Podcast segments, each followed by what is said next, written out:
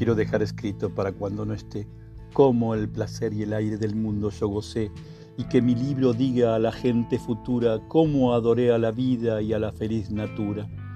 Atenta a los trabajos del campo y del hogar, cada estación mi verso hubo de celebrar, que del agua, la tierra y la llama que asciende, nadie como mi alma la belleza comprende. Lo que he visto y sentido canto siempre mi boca,